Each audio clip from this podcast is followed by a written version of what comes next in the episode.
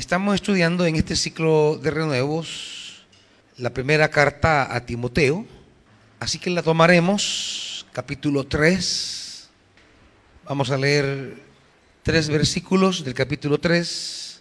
Primera carta a Timoteo, capítulo 3, versículo 14 en adelante. Aunque espero ir pronto a verte, escribo estas instrucciones para que si me retraso, sepas cómo hay que comportarse en la casa de Dios, que es la iglesia del Dios viviente, columna y fundamento de la verdad. No hay duda de que es grande el misterio de nuestra fe. Él se manifestó como hombre, fue vindicado por el Espíritu, visto por los ángeles, proclamado entre las naciones, creído en el mundo, recibido en la gloria. Padre, sobre este misterio queremos ser instruidos esta mañana. Espíritu de Dios, revelador, guía y maestro. Enséñanos. En el nombre de Jesús. Amén. Siéntese, hermanitos.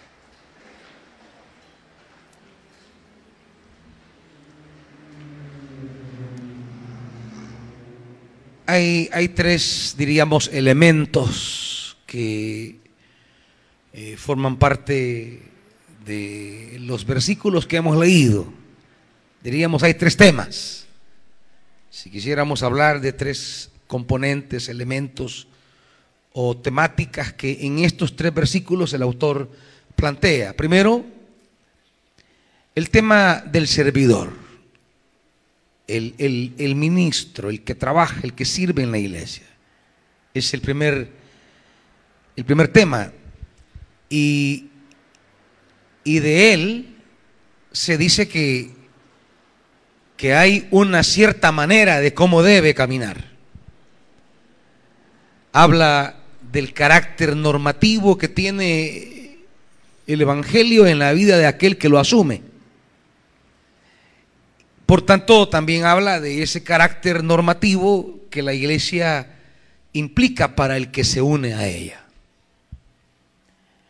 Y esto es necesario recordarlo y reafirmarlo en en un contexto donde, donde pareciera que el carácter eh, eh, normativo de la iglesia parece diluirse en un contexto donde la gente quiere hacer lo que le da la gana, donde la gente no quiere ningún tipo de que le digan cómo se debe conducir.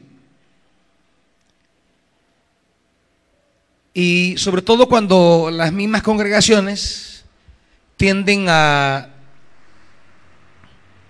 tienden a alcahuetear a la gente con tal que la gente esté ahí, con tal que la gente venga, con tal que la gente asista, con tal que ande por ahí, pues dejémosla que haga lo que quiera.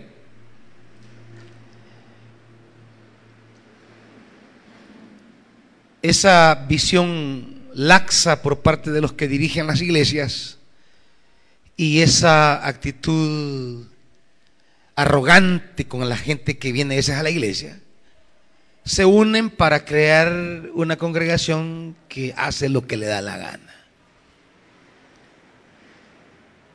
Me ha tocado ir a predicar a veces a iglesias donde lamento ver escenarios de gente que está contestando llamadas telefónicas a la hora del culto, de gente que entra y sale como que esto fuera estadio o un cine, de gente que se está hartando a la hora de la predicación, ahí sentada en su silla, eh, gente que está mensajeando a la hora de la exposición de la palabra, O gente que simplemente está conversando a la hora de la predicación y, y a veces son líderes.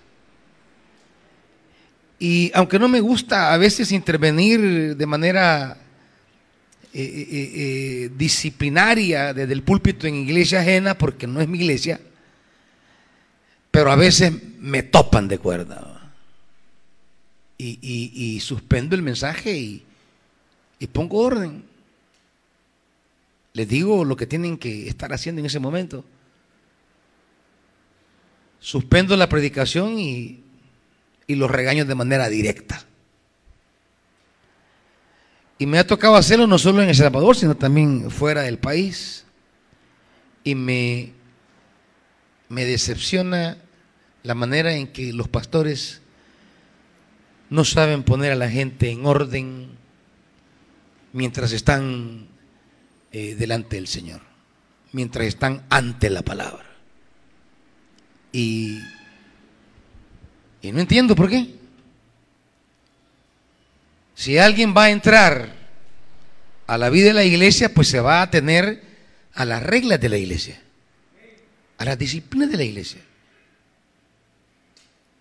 Vaya usted a hacer lo que quiere a una oficina pública. Vaya. Vaya a un lugar donde hay autoridad. A ver si no lo enchuchan a querer hacer lo que usted quiera. En todas áreas se someten y acatan las reglas, menos en la iglesia. No quieren acatar las reglas. Pero claro, donde era el pastor que se deja dominar y rebeldía de la gente que le da por hacer lo que quiere. Timoteo es esa carta que nos invita a entender que hay una manera de comportarse en la casa de Dios. El escritor le dice, espero ir pronto a verte, pero por si me retardo, te escribo estas instrucciones. Hay unas instrucciones que persiguen la manera en cómo hay que portarse en la casa de Dios. Hay un cómo. Hay un cómo. Hay una manera, hay una forma. Esto no está a la deriva. Esto no hay un voluntariado en la manera de cómo debe comportarse. No, hay una normatividad. Yo te iré a verle, dice el escritor. Pero puedo tener retrasos, así que se me, me anticipo a decirte cómo tenés que conducirte. La manera en que tenés que obrar, la manera en que tenés que servir, la manera en que tenés que trabajar. Hay gente que le encanta servir, pero a su manera, a su gusto. Y no quieren que le digan cómo. Pues les quiero decir que hay un cómo. Hay una manera. La casa de Dios exige una determinada manera de cómo se hacen las cosas hay reglas normativas que usted no se las va a saltar como quiere.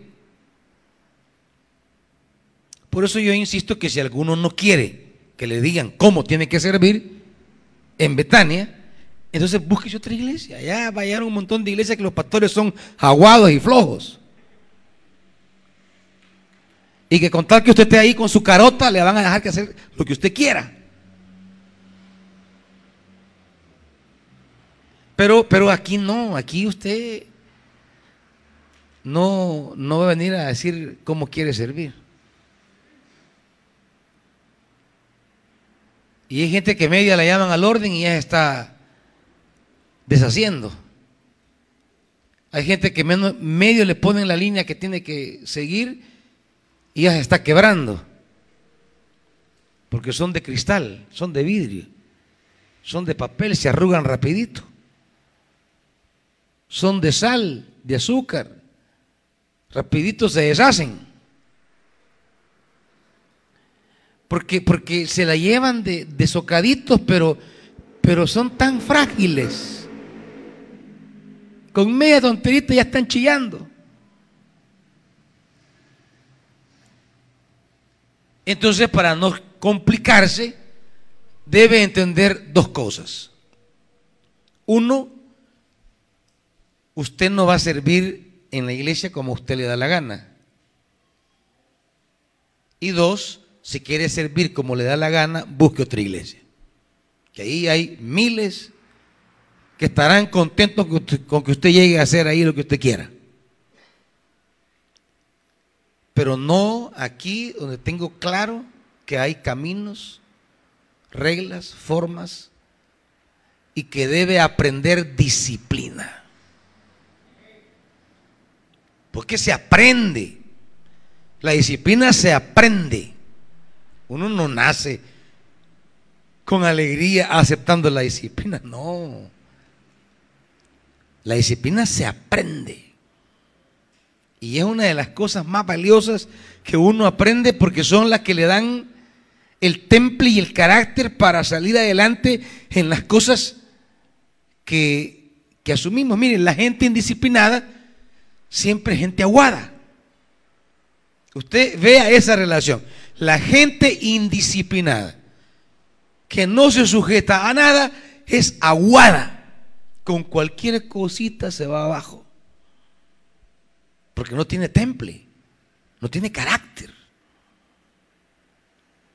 Se la puede llevar de que es fuerte, pero no paja.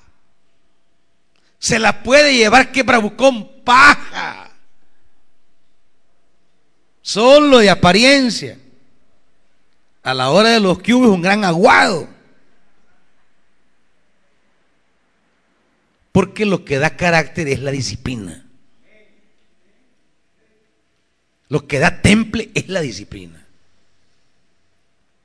Cuando usted aprende a caminar en la vida por disciplina, entonces usted no responde a momentos, a situaciones ni a emociones.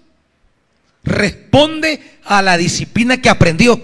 Así que amanezca el día como amanezca lo mire la gente como lo mire, le diga a la gente lo que le diga,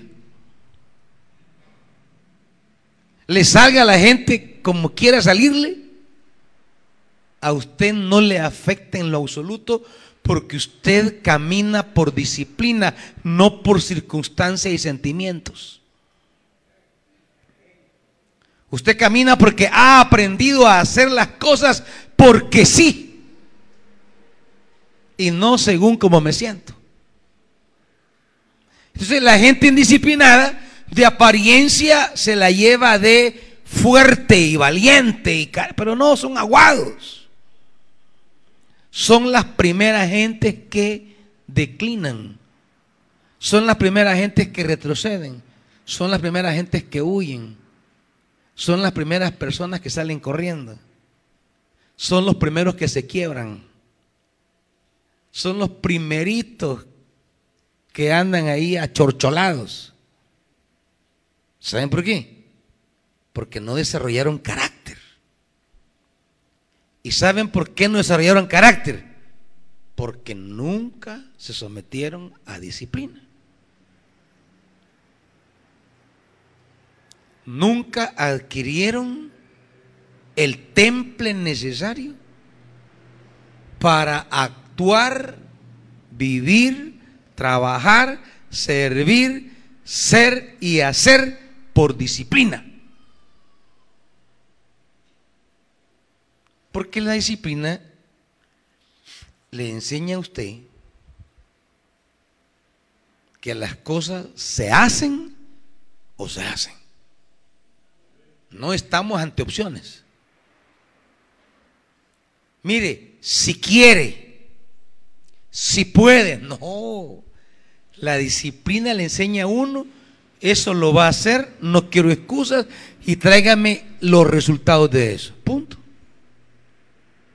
¿Puede o no puede? ¿O es inútil? Entonces ya con semejante claridad y que le muestren el camino a seguir y le enseñaron cómo, a usted no le queda otra. ¿Lo hace o lo hace? La disciplina es el temple. La disciplina es la firmeza con la que usted se va a mantener. Llega o llega, alcanza o alcanza. Pero no es aquello de que voy a ver si. No. La disciplina no tiene condiciones. Va y lo realiza. Y no va a presentar excusas. Va y presenta los resultados. Lo hace o muere en el intento de hacerlo. Pero no va a venir con las manos vacías. Esa es la disciplina. Pero claro, hay que seguir reglas,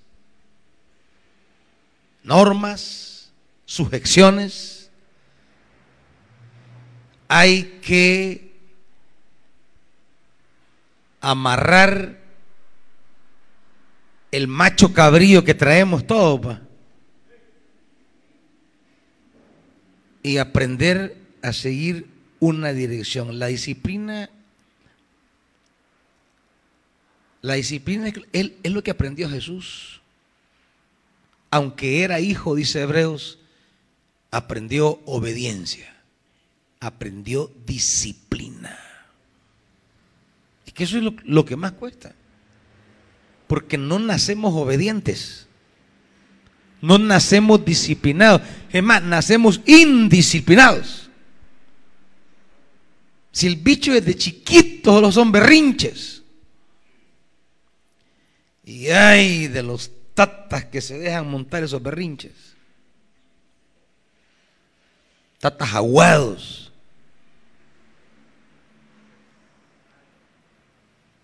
Porque desde chiquito el bichito viene queriendo hacer lo que quiere. Que le den lo que quiere que lo dejen ir a donde quiere, que lo dejen tocar lo que quiere, que le den el chocolate que quiere, que le den la soda que quiere. Y son berrinches que arma al respecto. Y hay del papá o la mamá que comienza a educar o a criar o ver crecer ese, e, ese cipote al ritmo de los berrinches que hace.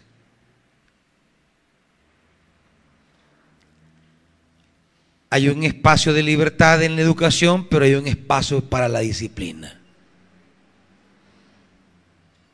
¿Hay un espacio de libertad en la iglesia? Sí, pero también hay un espacio para la disciplina. Usted no va a hacer siempre lo que quiere. Se le van a poner límites, guías, mojones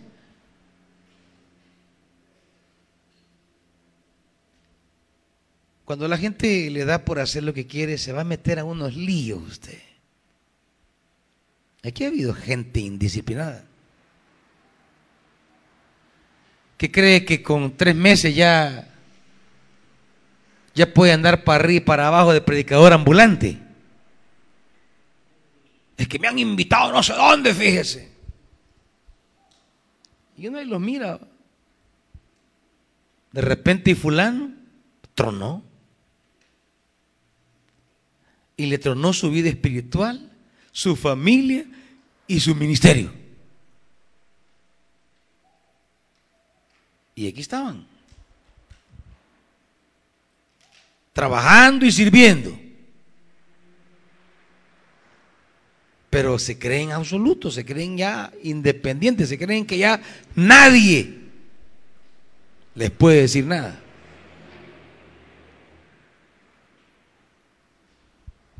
te escribo para que sepas cómo hay que conducirse en la casa de Dios. La casa de Dios. En esa casa hay reglas, hay normas, hay autoridades. Es la casa de Dios.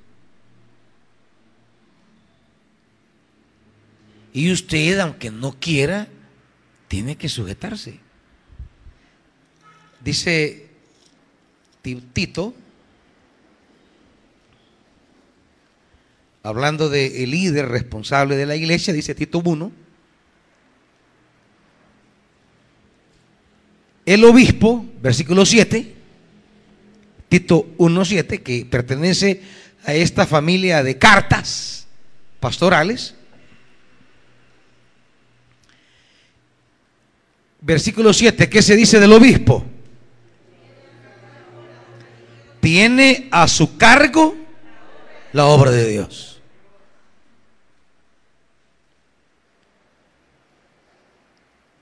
Él, él, es el responsable. Tiene a su cargo la obra de Dios. En la casa de Dios hay un administrador que es el término que usa el autor para hablar de la tarea del obispo. Administra la obra de Dios. Tener a su cargo es administrar. Dios confía su obra en la administración de personas que Él pone al frente. La carta a los hebreos lo dirá de una manera más evidente, capítulo 13 de Hebreos.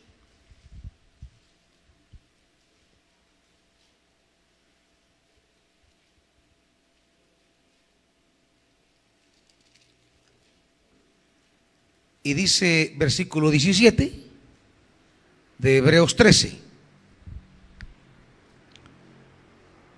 Obedezcan a sus dirigentes y sométanse a ellos, pues cuidan de ustedes como tienen, como quienes tienen que rendir cuentas. Obedézcanlos a fin de que ellos cumplan su tarea con alegría y sin quejarse, pues el quejarse no les trae ningún provecho.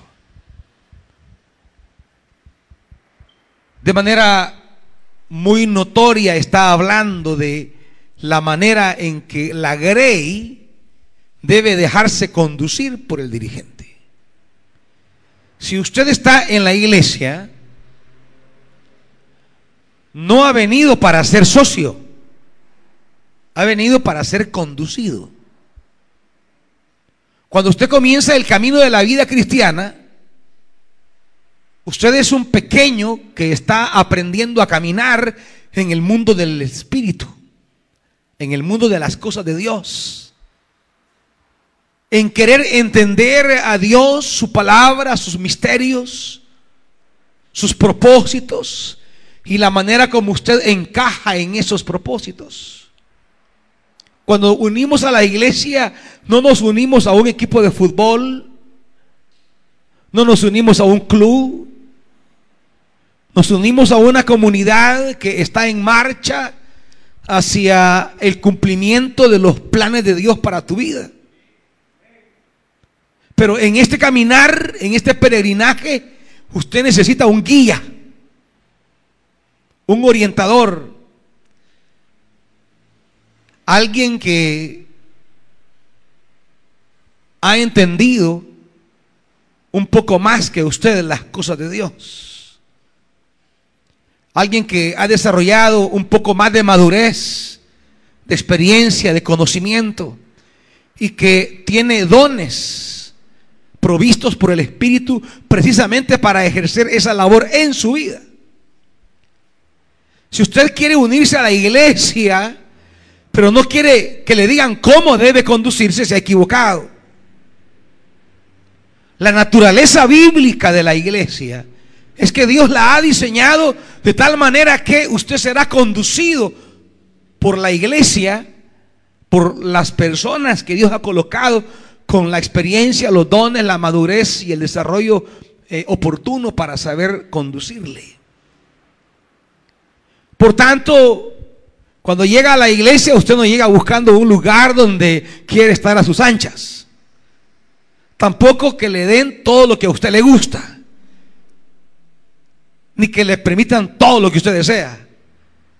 Ni que le avalen lo que son sus consideraciones. El caminar de la vida cristiana es un peregrinaje en el cual debemos aprender a crecer y lo que se requiere básicamente, como, como ya lo veremos,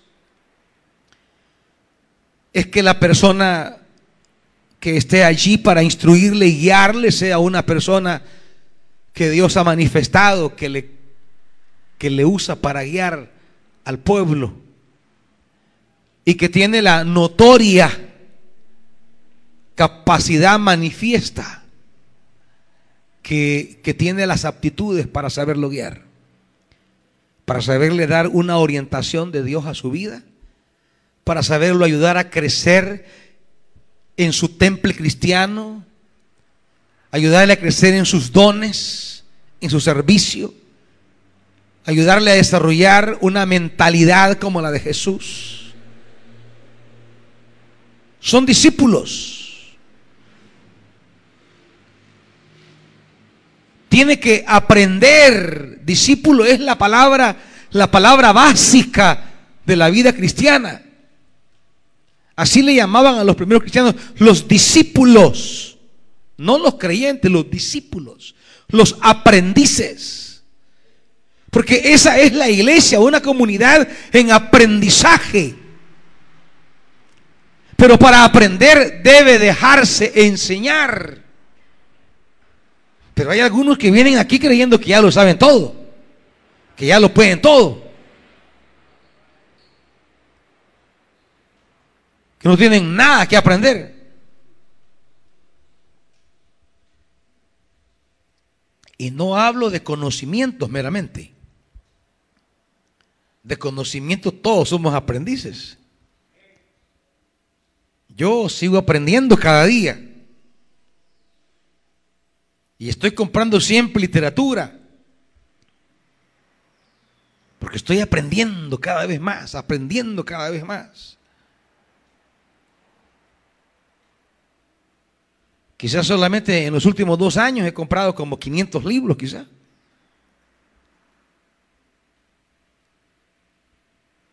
Porque necesito aprender. Necesito seguir creciendo. Por ahí empecemos. ¿Cuántos libros ha comprado usted en el último año? Y no cuántos ha comprado, cuántos ha leído. De manera sistemática. ¿Y cuántos está leyendo en este momento?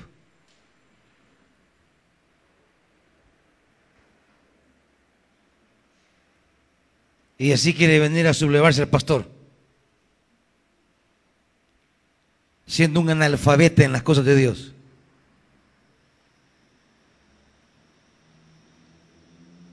Y no quiere sentarse a aprender.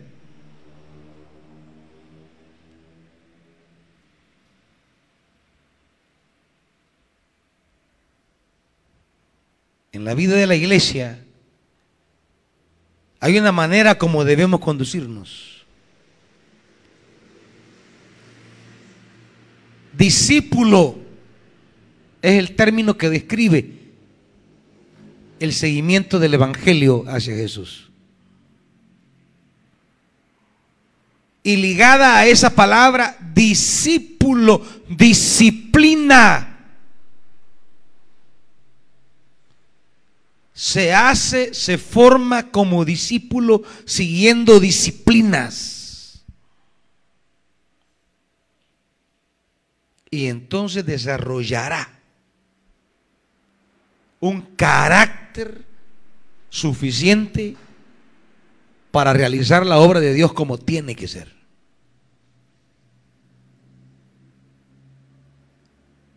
En este camino hay que dejarse conducir.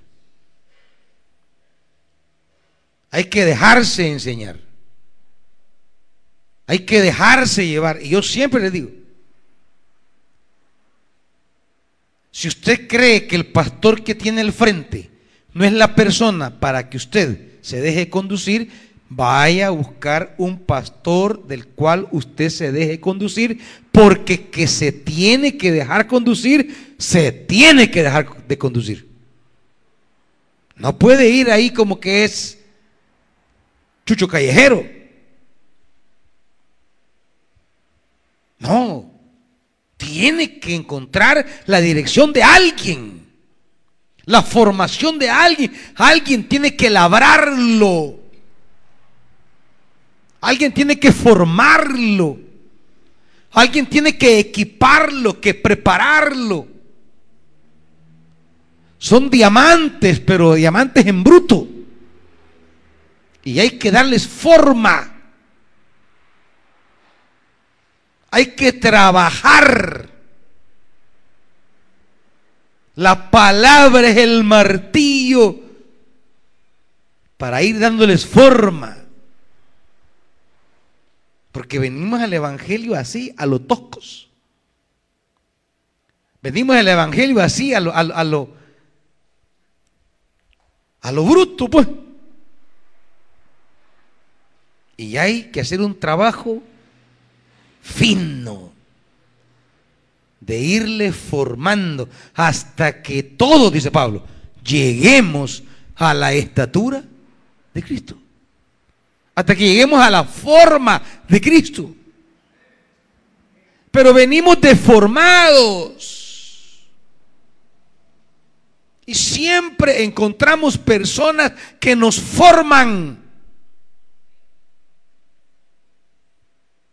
Personas que invierten su tiempo en nosotros para prepararnos hacia un servicio honroso y diligente.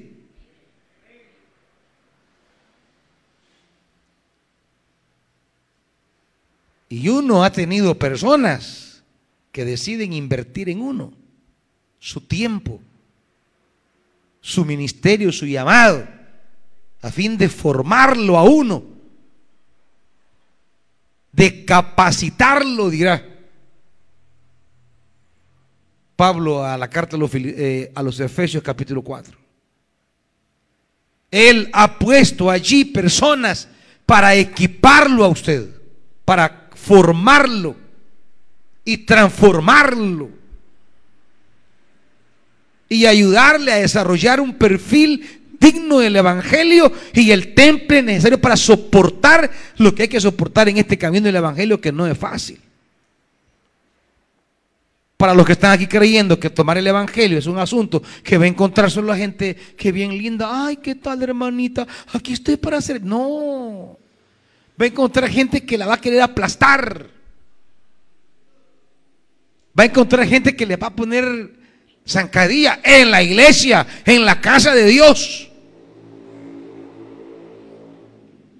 ¿Usted cree que en la iglesia usted va, a ser monita de oro y, y a todos les va a caer bien? No.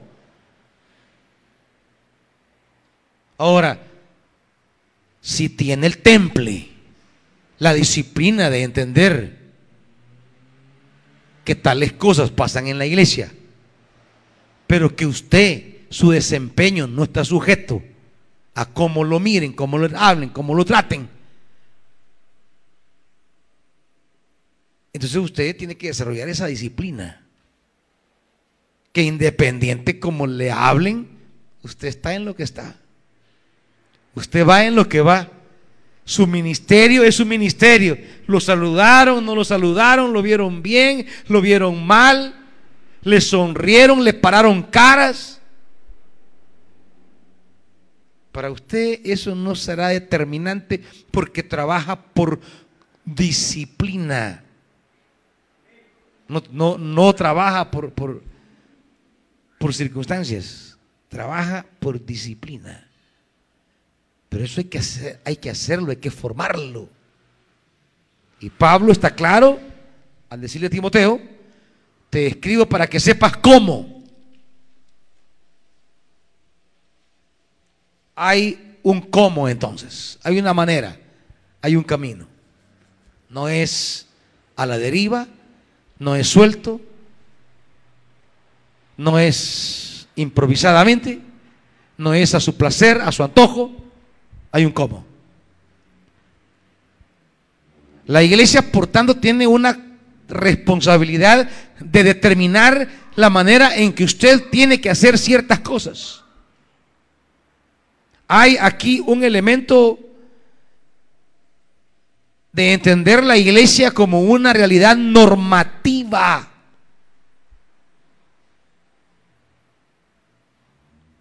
Esta cualidad de la iglesia que antes, antes, era a veces exagerada. Cuando yo era pequeño, la iglesia quería normarle a uno hasta la respiración. En las iglesias que uno se crió, ahí la cosa era, era, ahí pasaban a las personas enfrente a pedir perdón porque tenía un novio impío. Si no es broma. Mi papá pasó una vez a mi hermana. Estaba predicando y le digo, Sara, pasarle, dijo. Y va mi hermana ahí toda. Confesá. Pedí perdón. ¿Y, ahí de qué? Que andabas con el mechudo de abajo, el peludo impío ese. Pedirle perdón a la iglesia. En pleno culto, así como que yo estoy predicando y pase aquí a hermano Bardón.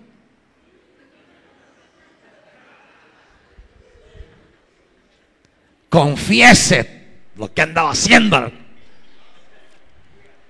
Que pase ya. Y, ya mi hermana al frente va. Perdón, iglesia, porque yo tengo un novio impío, pero voy a renunciar a él. Perdónenme. Aquí al frente, delante de todos.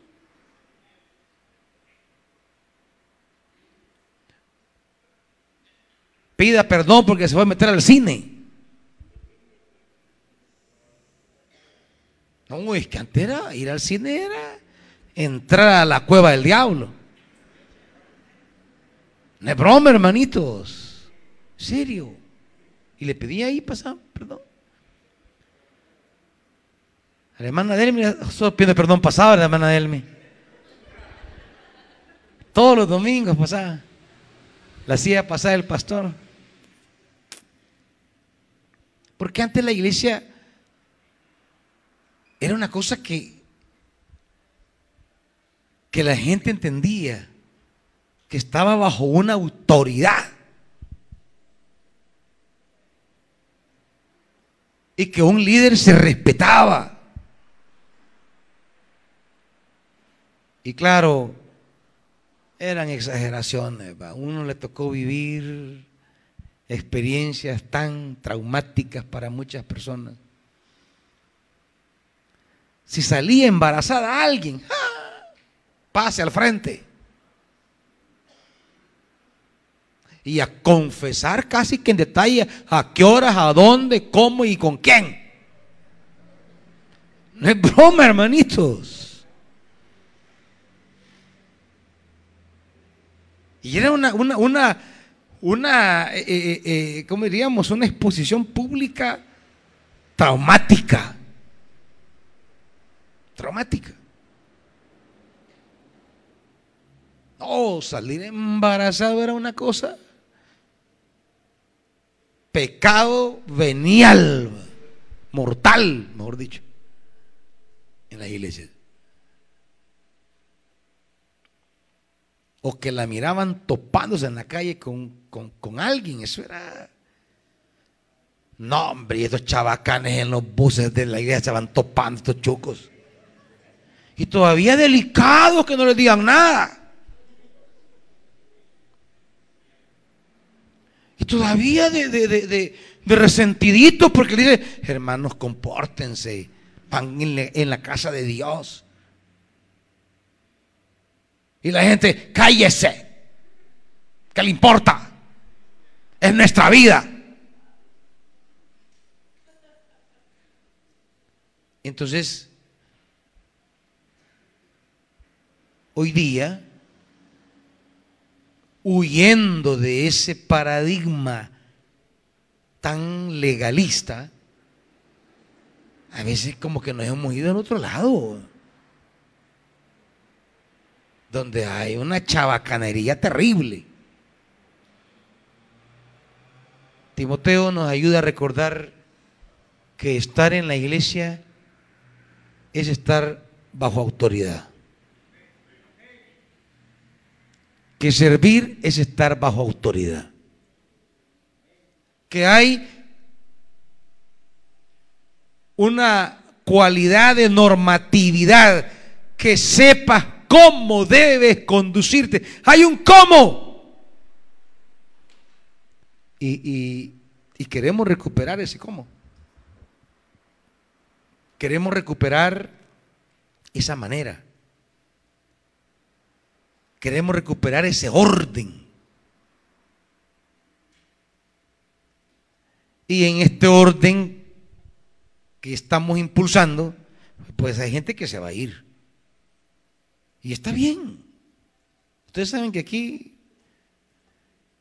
ni el que se va hace falta, ni el que viene estorba. Y ahí está el portón para entrar y para salir.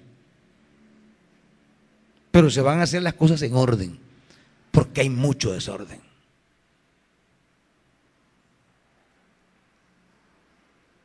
La gente quiere agarrar esto como que su casa. No, esta es la casa de Dios. Y hay un cómo usted debe conducirse. Y hay responsables que Dios ha puesto para presidir, administrar esta casa.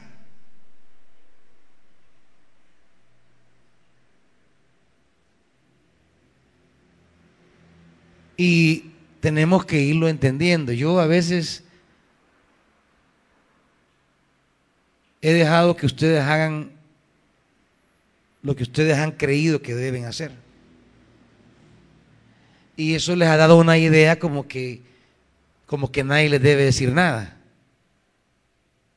No. Hemos iniciado un proceso de poner un orden hasta en las cosas más mínimas. A todos les va a llegar el turno. Voy por partes. Voy en orden pero a, a, todo, a todas las áreas, desde las más espirituales hasta las que tienen que ver con la estética de la iglesia. O sea, desde los que predican hasta los que barren y los que andan ahí para arriba y para abajo con la jardinería. A todos hay desorden. Nadie cree que está bajo autoridad. No, no, no, toditos. Pero la libertad con que, con que les he permitido que sirvan muchas veces, la han tomado como que es para hacer lo que usted quiera. No, tampoco. Tampoco es así. Y a nivel de ministerio hay muchos desórdenes, hasta financieros. Entonces Pablo dice, tienes que saber cómo conducirte. Eso es lo primero. Lo segundo, habla de la iglesia. Primero es el servidor. Segundo, la iglesia. Y dice que la casa de Dios es la iglesia del Dios viviente, columna y fundamento de la verdad. La iglesia tiene un carácter también. Primero es la casa de Dios. Es la familia de Dios. Dios ha levantado esta casa. Y esa casa tiene dos cualidades. Es columna y fundamento de la verdad. hay algo que está, que es superior a la ley, es la verdad. Pero la verdad no es algo abstracto. La verdad es el tesoro que se le ha dado a la iglesia. La verdad es el mensaje digno de fe que se nos ha encomendado para vivirlo y publicarlo, asumirlo y anunciarlo. Y la iglesia es columna y fundamento. La iglesia está al servicio entonces de algo que es mayor que ella. La iglesia está al servicio de la verdad. Ella es su fundamento y ella es su columna. La verdad en la Biblia no es alguna especie de razonamiento o afirmación. La verdad es un mensaje que se nos ha entregado. La verdad es un depósito. La verdad es algo que se nos ha confiado. La iglesia ha recibido un mensaje, dice 2 Timoteo 2.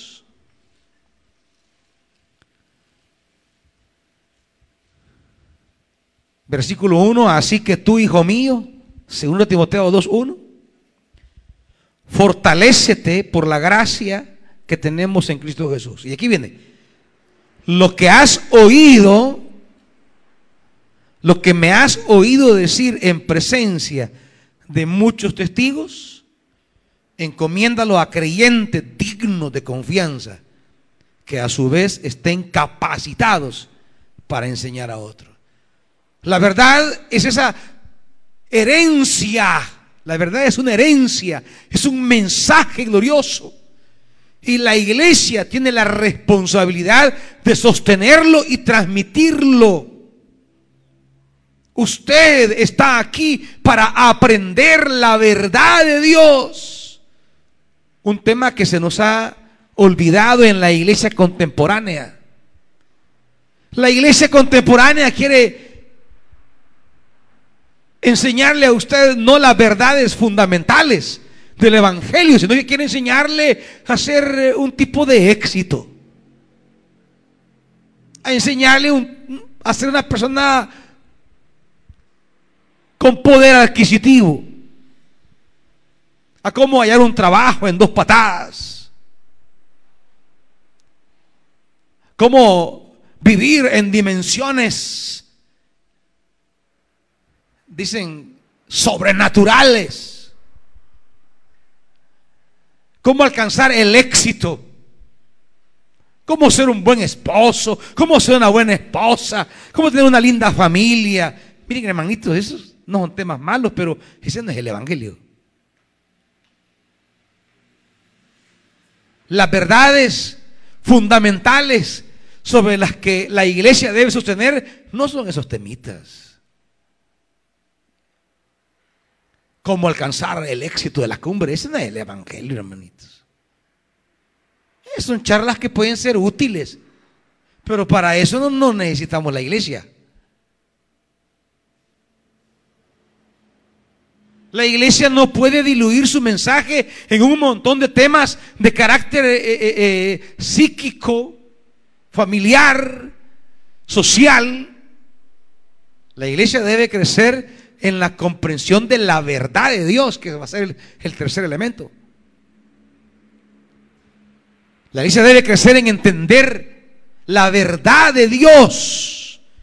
Hay una verdad que Dios nos ha comunicado, hay una verdad que Dios nos ha revelado y la iglesia está para conocerla, sostenerla y divulgarla. Es una herencia que debemos transmitir. Por eso Pablo dice,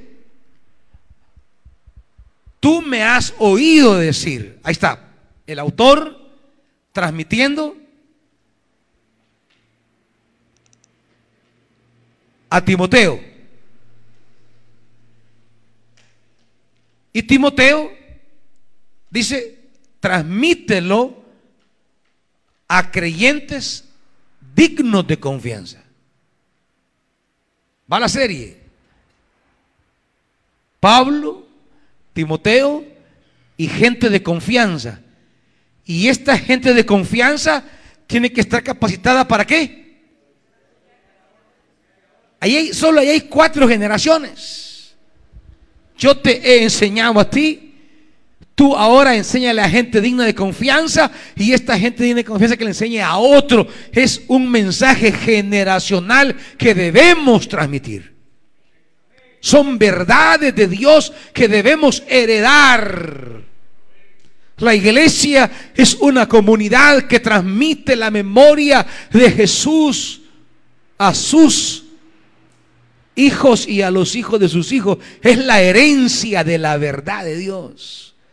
Como el antiguo Israel tenía que contarle a sus hijos cómo habían salido de Egipto, pero se los contaban como que ellos habían salido. Y cada fiesta era una experiencia vívida, como que ellos hayan salido. Porque se debe anunciar a las naciones, a las generaciones, quiénes somos, de dónde venimos, por qué estamos aquí y para dónde vamos.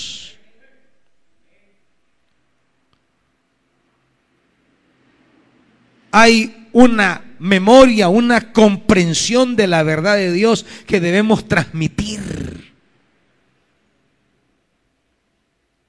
No sé cómo los padres están transmitiéndole a sus hijos la verdad de Dios. La verdad de Dios. Dios nos ha dado en Cristo Jesús un mensaje. Tenemos que recibirlo y transmitirlo. Y la iglesia es la responsable. Nadie más puede hacer eso.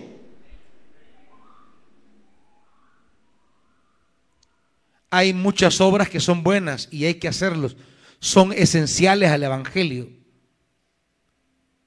Pero cuidado con confundir o reducir la labor de la iglesia a una obra social. Cuidado. Hay que servir al prójimo porque es fundamental el Evangelio. Claro que sí. Pero la iglesia no responde a la lástima. La iglesia no responde a una sensibilidad filantrópica. La iglesia no responde meramente a una necesidad. No, la iglesia responde a un mensaje. Y su compromiso con los más necesitados de la tierra es por el mensaje que ha heredado de Jesús. El compromiso de la iglesia con los desvalidos, con los marginados, con los necesitados, con los quebrantados, con los humildes, con los pobres, no es una especie de ideología política. El compromiso de dar la vida por otros es algo que responde al mensaje del Evangelio. Lo hacemos por el Evangelio. Y debe ser siempre por el Evangelio. Las cosas que hacemos y les enseño y desafío a hacer no es por modas ideológicas. Es por el Evangelio. Si estamos en un proceso de cambiar mentalidades, para poder llamarnos hermanos y tratarnos como hermanos con personas que tienen una opción sexual diversa a la nuestra. No es porque haya una moda. No, no, no. Es por el Evangelio, no se me confundan. No es por ninguna ideología, no es por ninguna realidad sociológica es por el Evangelio. Porque la matriz del Evangelio nos convoca a esto. Y todo lo que hemos de hacer en cualquiera de las labores sociales, proféticas, es por el Evangelio, no es por ideologías. Nunca será por vínculos partidarios ni por modas ideológicas siempre será por el Evangelio. Mi más grande preocupación es que el Evangelio sea el fermento, la fuente, la semilla, la matriz de todo lo que hace la iglesia. Eso le dará brújula. Eso la mantendrá en la dirección correcta. A no perderse en este mar tan confuso de ideas, que será una de las cosas que preocuparán al autor de la carta. Cómo no naufragar de la fe. Siguiendo un montón de cosas por ahí que se dicen. Para que una iglesia no naufrague en la fe, debe tener claro cuál es la verdad. Para que una iglesia no se pierda en el laberinto de ideas, de ideologías, de caminos que hay en la historia, debe tener su brújula, su lámpara bien clarita. Y la lámpara es el versículo 16. La lámpara es Jesús, el misterio de Dios.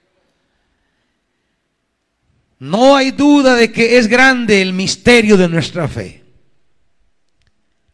La palabra misterio significa algo que estaba oculto, pero que ahora nos ha sido revelado.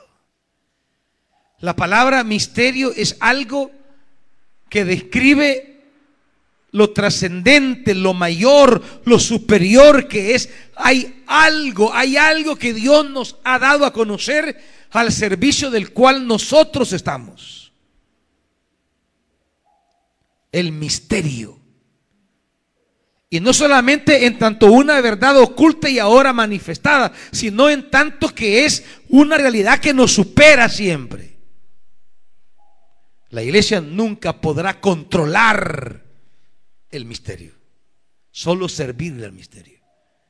La iglesia nunca podrá dominar, domesticar el misterio. Ella siempre será sierva del misterio, nunca será quien maneje el misterio. El misterio se refiere a cosas que resultan inexplicables para la razón. El misterio se referirá a realidades fundamentales que configuran nuestra presencia en la historia, nuestro caminar en la vida, nuestra identidad, pero que no las lograremos nunca controlar, ni absorber, ni dominar. Siempre serán verdades que nos superan. Siempre serán verdades mayores. Nunca podremos explicar a profundidad las verdades del misterio. Solamente nos es revelado el misterio. Y lo podemos comprender, pero nunca lo vamos a manejar. Nunca lo vamos a domesticar. Siempre será mayor que nosotros. Por eso es el misterio de nuestra fe. No dice el misterio de nuestra teología. No dice el misterio de nuestra filosofía. No, no de nuestra fe. El misterio se cree. El misterio me acerco a las verdades reveladas por Dios por fe.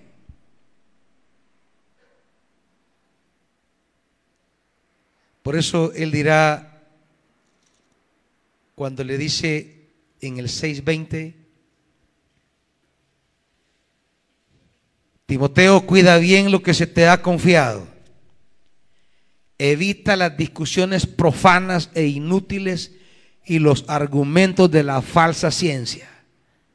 Algunos por abrazarla se han desviado de la fe, han naufragado en la fe. Queriendo explicar todo, han naufragado. Iglesia, que te quede claro una cosa. Las cosas más trascendentales para nuestra vida son un misterio. Y misterio quiere decir algo que nos ha sido revelado, pero que aún que nos ha sido revelado sigue siendo mayor que nosotros, superior a nosotros. Y que solo podemos estar al servicio de ese misterio. Solo podemos servir con nuestra vida a ese misterio. ¿Y cuál es ese misterio?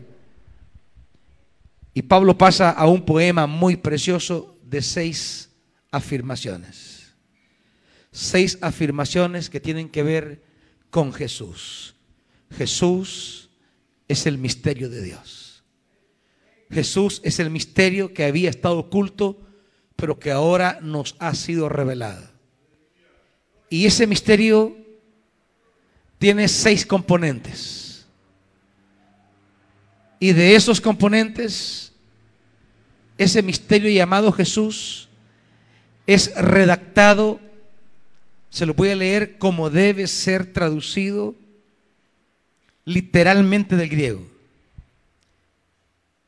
Fue manifestado como hombre, fue vindicado por el Espíritu, fue visto por los ángeles, fue proclamado entre las naciones, fue creído en el mundo, fue recibido en la gloria. Así tiene que ser traducido.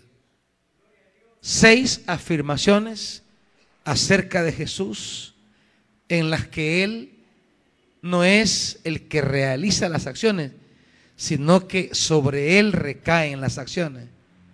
El misterio son afirmaciones acerca de Jesús. Ese Jesús en quien Dios demuestra sus propósitos. Quiero que leamos brevemente tres pasajes. Romanos 16, para entender esto del misterio. Romanos 16, 25.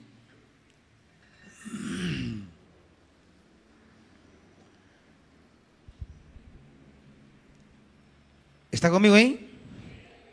El Dios eterno ocultó su misterio durante largos siglos. Esto. Pero ahora lo ha revelado por medio de sus escritos proféticos, según su propio mandato, para que todas las naciones obedezcan a la fe. El misterio oculto durante siglos. Ahora Dios nos lo revela y ese misterio es Jesús. Dice, al que puede fortalecerlos a ustedes conforme a mi evangelio y a la predicación acerca de Jesucristo, al único sabio Dios sea la gloria para siempre por medio de Jesucristo el misterio de Dios, lo que Dios ha estado pensando. Entiéndame esto. Desde la eternidad Dios comenzó a, a cranear, a idear. Dios dijo, yo voy a hacer algo. Y comenzó a elaborar su misterio, a configurar su ministerio, a realizar su misterio, pero nadie sabía. A nadie se lo había revelado. Nadie lo había conocido, pero él estaba trabajando allí, impulsando el misterio, hasta que llegó el tiempo de la revelación. Y en Cristo Él nos ha revelado lo que, lo que Él quiere hacer. En Cristo se nos ha revelado lo que Dios ha venido armando desde la eternidad. Imagínese si esto no es importante acaso. La iglesia, más que estar hablando de charlitas, tiene que estarles enseñando el misterio de Dios. La iglesia, en lugar de estar encerradita en fórmulas de éxito, de superación personal, de positivismo en el pensamiento, la iglesia tiene que enseñarles el misterio de Dios. Lo que Dios ha estado armando durante siglos. Imagínense qué privilegio tenemos de entrar a ese a ese a esa construcción divina desde la eternidad y de repente se nos revela lo que debemos conocer entonces es lo que ese Dios nos ha revelado. No estamos para estar hablando de vida de éxito de matrimonios de éxito, de mujeres de éxito. hombres de... No, hermanitos. Estamos para aprender el misterio que Dios ha venido armando durante siglos. ¿Qué es eso que Dios ha venido creando, formando, armando? ¿En qué consiste eso? ¿Cómo se nos ha revelado en Jesús? Mire, Efesios.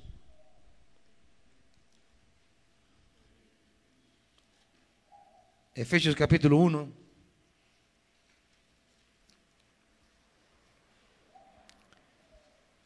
Esto es precioso, mire.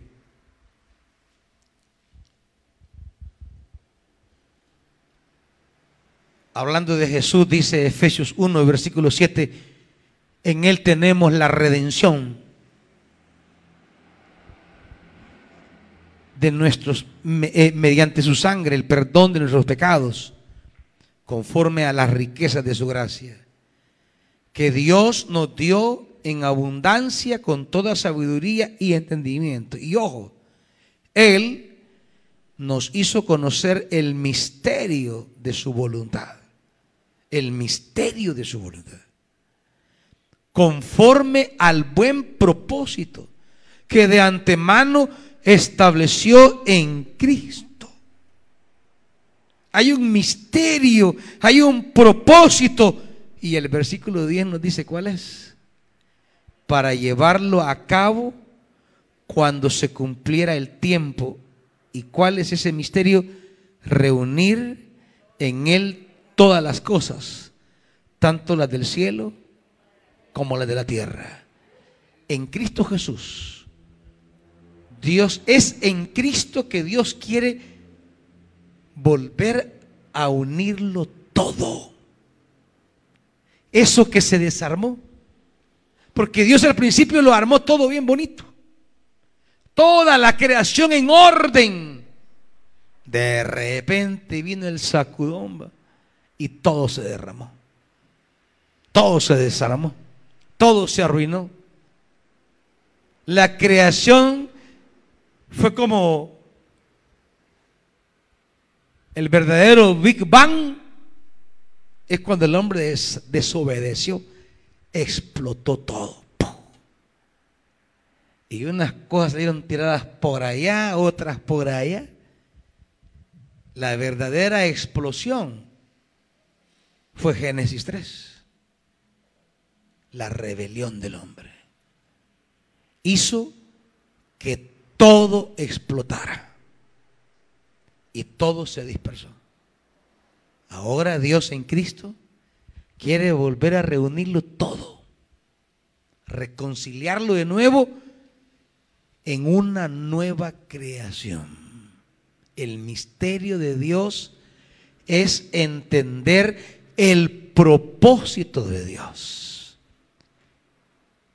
¿Por qué estamos hablando de expandir la mesa? Porque todos tenemos que reunirnos. La idea de Dios en Cristo es reunirnos y reunirlo todo, el universo entero, todas las cosas, las que están en el cielo, en la tierra y debajo de la tierra. Y ese propósito debe verse en todas las áreas de la vida. Si tenemos que hablar de familia, tenemos que hablar de familia desde el propósito de Dios. ¿Cómo es una familia desde el misterio de Dios? no es de los gringos. No como es no como es una, es una, es una familia o un matrimonio desde los gringos, no, como es, un, es un matrimonio desde el misterio de Dios. Y que dicho sea de paso, quiero decir algo que circule en las redes con una normalidad. Y dice en las redes, Dios creó un modelo de familia. Dios creó a la familia. No, Dios no creó a la familia. Yo insisto siempre en el renuevo parejo, Dios no creó la familia. No, Dios creó una pareja. Los hijos ya fueron trabajito humano. Los hijos ya fueron actividad humana. El, la pareja no, la pareja fue una acción divina. Así que lo que Dios creó fue una pareja, no una familia. Digo, para que se quiten de la cabeza cosas que circulan en las redes y usted, amén, amén. No, no, no, no, no diga amén. Entiende el misterio de Dios. Por no entender el misterio es que andan diciéndole amén a cada tontera que anda en la red. No, no. La pareja es el misterio de Dios. Por eso es un misterio. Es que llevarse entre parejas es un misterio, hermanitos que, uno no entiende ni cómo está, es un misterio. ¿Y cómo me llegaste a gustar vos ahí? ¿Y cómo es que me Es un misterio, ¿qué vamos a hacer? Y cada año es más misterioso.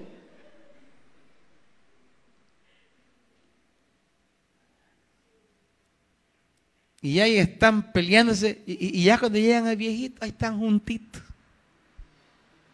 misterio. Tantos que pelean y ahí están a, a y los viejitos a la par.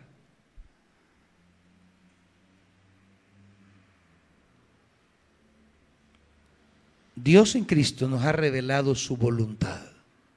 Y solo voy a leer, porque otro día lo voy a explicar, estas seis afirmaciones de nuestro misterio. Él fue manifestado como hombre. La primera afirmación es la encarnación. Él no fue una apariencia, no fue algo etéreo, Él es situable en coordenadas de tiempo y espacio. Él asumió la carne, asumió cuerpo. Eso que queremos dejar es lo que él asumió. Y aquí hay mucho que decir, lo diré el próximo domingo, porque la iglesia, confundiendo carne con cuerpo, se ha metido a una idea de evangelio equivocada y a una espiritualidad equivocada. Y someter el cuerpo para algunos es someter la carne y dicen ahí en las redes y usted, amén. Someta el cuerpo, ese cuerpo que quiere comer. Es que para eso es. Para eso lo diseñó Dios. Someter el cuerpo no es someter la carne, hermanito, son dos cosas diferentes. La carne es una realidad de gobierno espiritual, el cuerpo es regalo de Dios para interactuar, para hacerme presente. El cuerpo es humanidad. Al asumir el cuerpo, Dios nos estaba diciendo de una vez por todas que lo material es redimible, es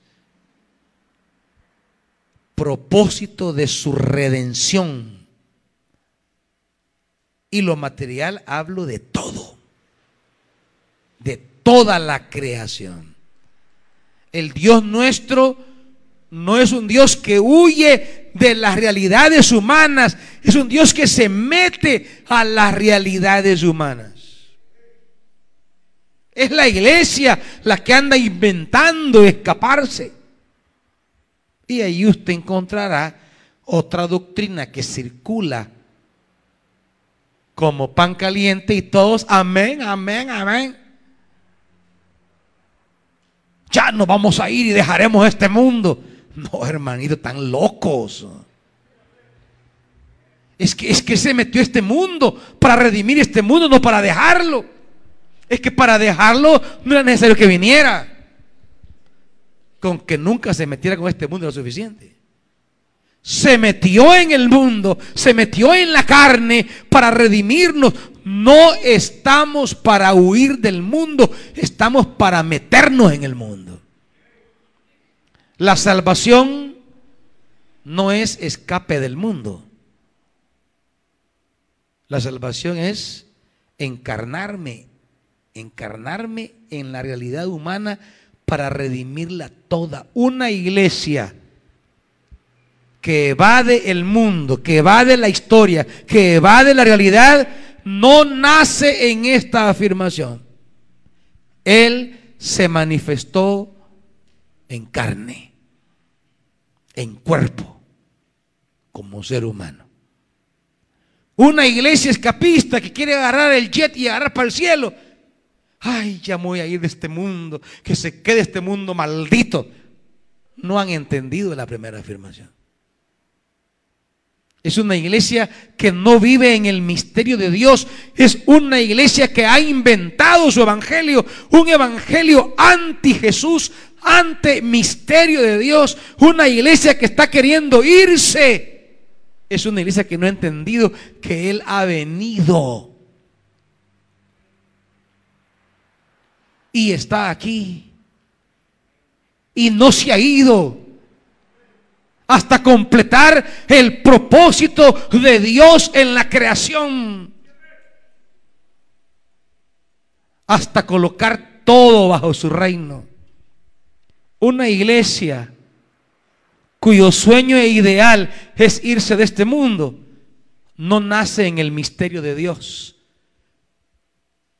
Nace en las locuras que los gringos inventaron hace 150 años.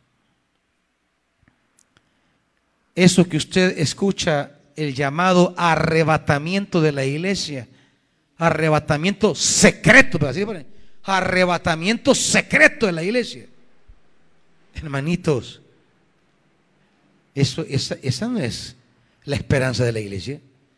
Ese no es el mensaje de la iglesia.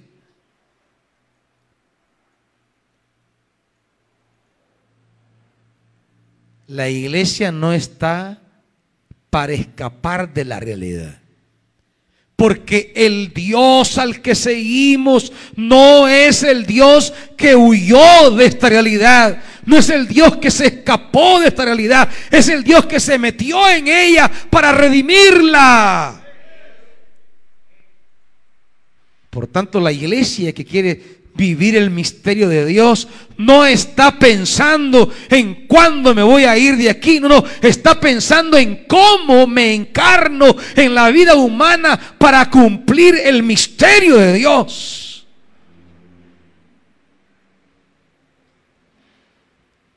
Hasta que Él venga. Pero en la Biblia, una cosa es la venida del Señor y lo voy a explicar más adelante, en el último, en el último, en la última afirmación. Una cosa es la venida del Señor, que es de lo que da testimonio el Nuevo Testamento. Y es la esperanza gloriosa, Tito 2.13, la venida del Señor. No la segunda venida, eso no existe. La Biblia no habla ni de primera venida ni de segunda venida. Eso quítenselo de la cabeza. Eso nos lo han metido en la cabeza con una normalidad como que estuviera en la Biblia.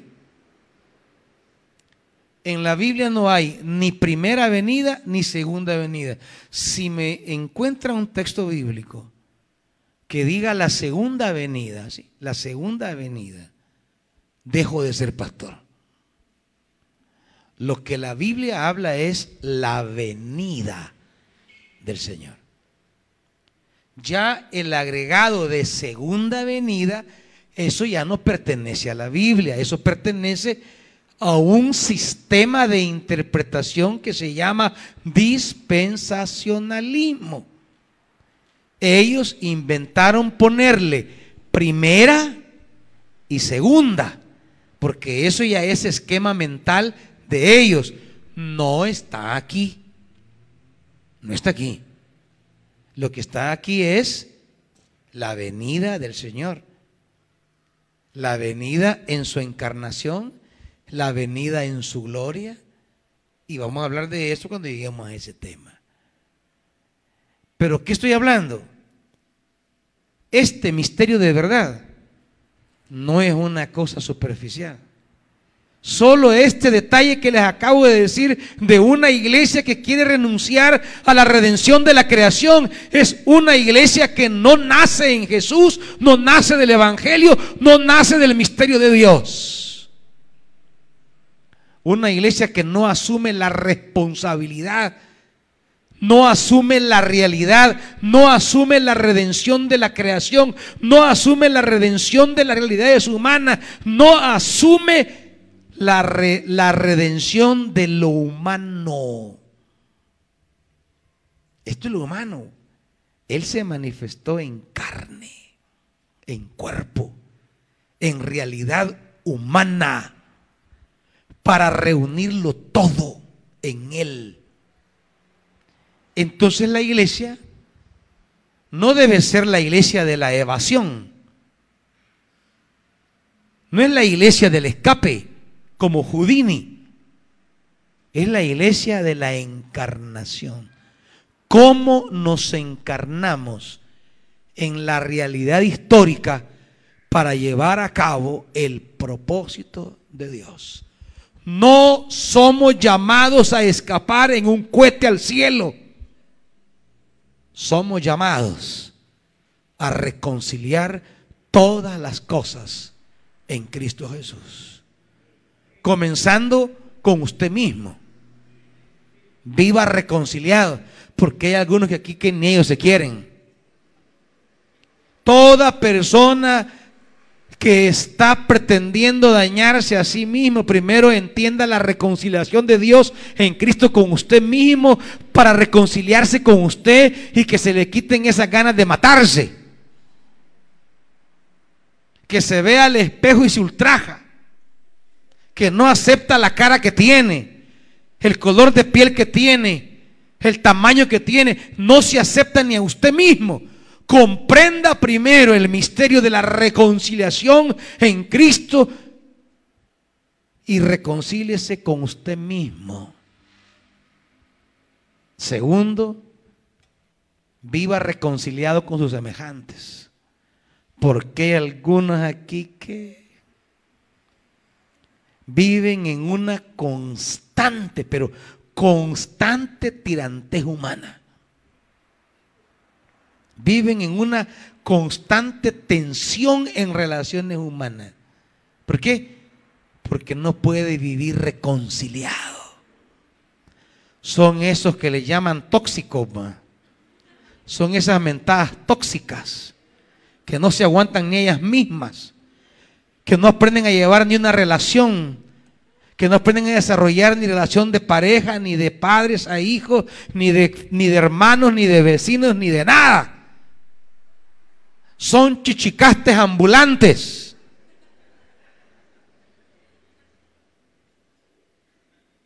¿Por qué? Y, así están esperando irse para el cielo, cargando esta natada de locuras que han en la mente. No, hombre. Primero reconcíliese. Cumpla primero el propósito de Dios de vivir reconciliado. De reconocer esa gracia de Dios. De, mire, primero, primero viva la experiencia de ser acogido por Dios para empezar. Porque ese es el problema aquí.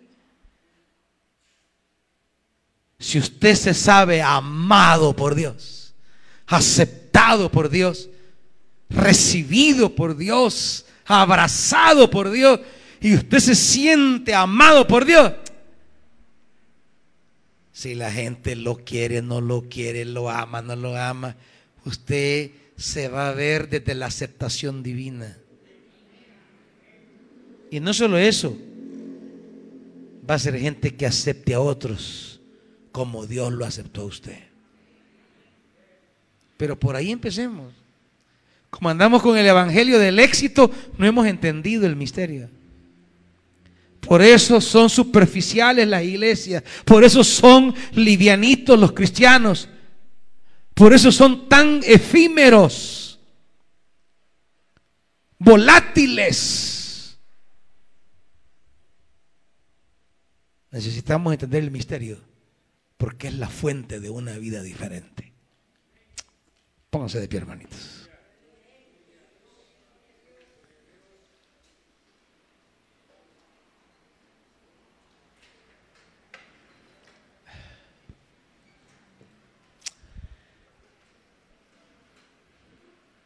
Pidámosle a Dios entender este misterio, iglesia. Porque mientras entendamos estos misterios, vamos a experimentar el propósito de Dios en nosotros. Y vamos a poder vivir para servir a ese propósito. A veces andamos frustrados en la vida porque queremos vivir según el sistema del mundo y porque no hemos asumido el misterio de Dios. ¿Cuál es el sistema de Dios?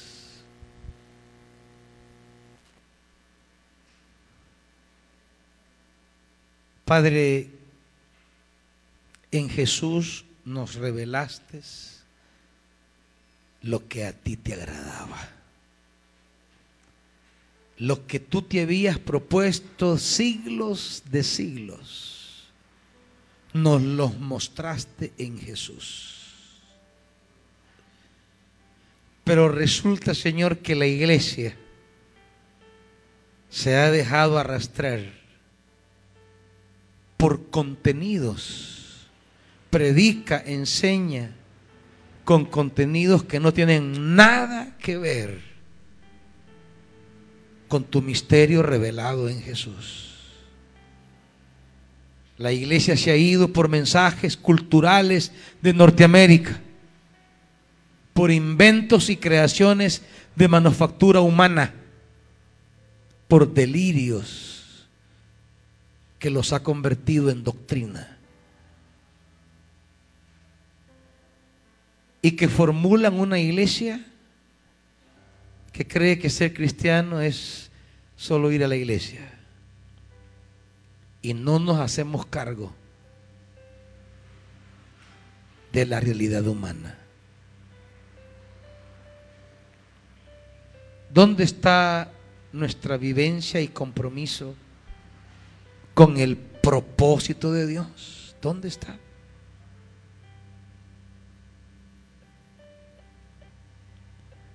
¿Por qué acudimos a Dios y a la iglesia solo para que nos saque de problemas? Pero nunca hay preocupación por entender el misterio que Dios nos ha revelado en Cristo y ponernos al servicio de ese misterio.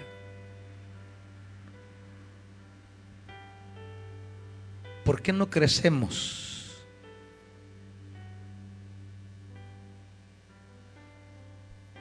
Qué no somos transformados por ese misterio?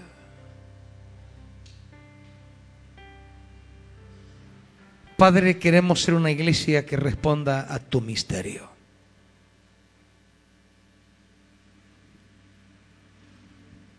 A tu propósito.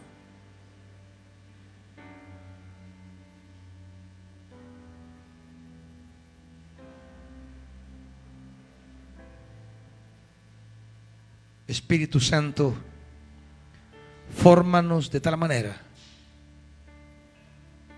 que seamos una iglesia que responda a Jesús, al modelo de Jesús, a la vida de Jesús. Ese que fue manifestado en carne y lo conocemos por el testimonio de los primeros creyentes y que está registrado en los evangelios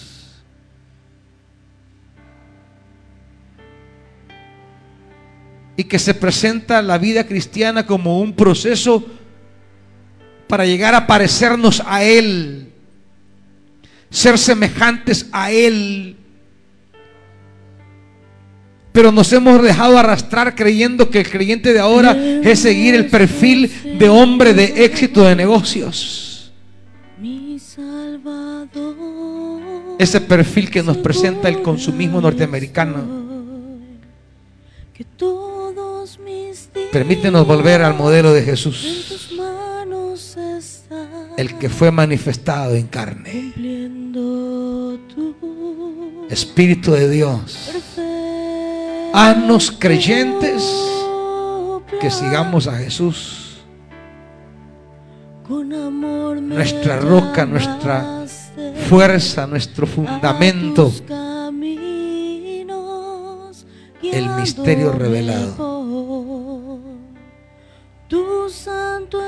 Una iglesia de reino.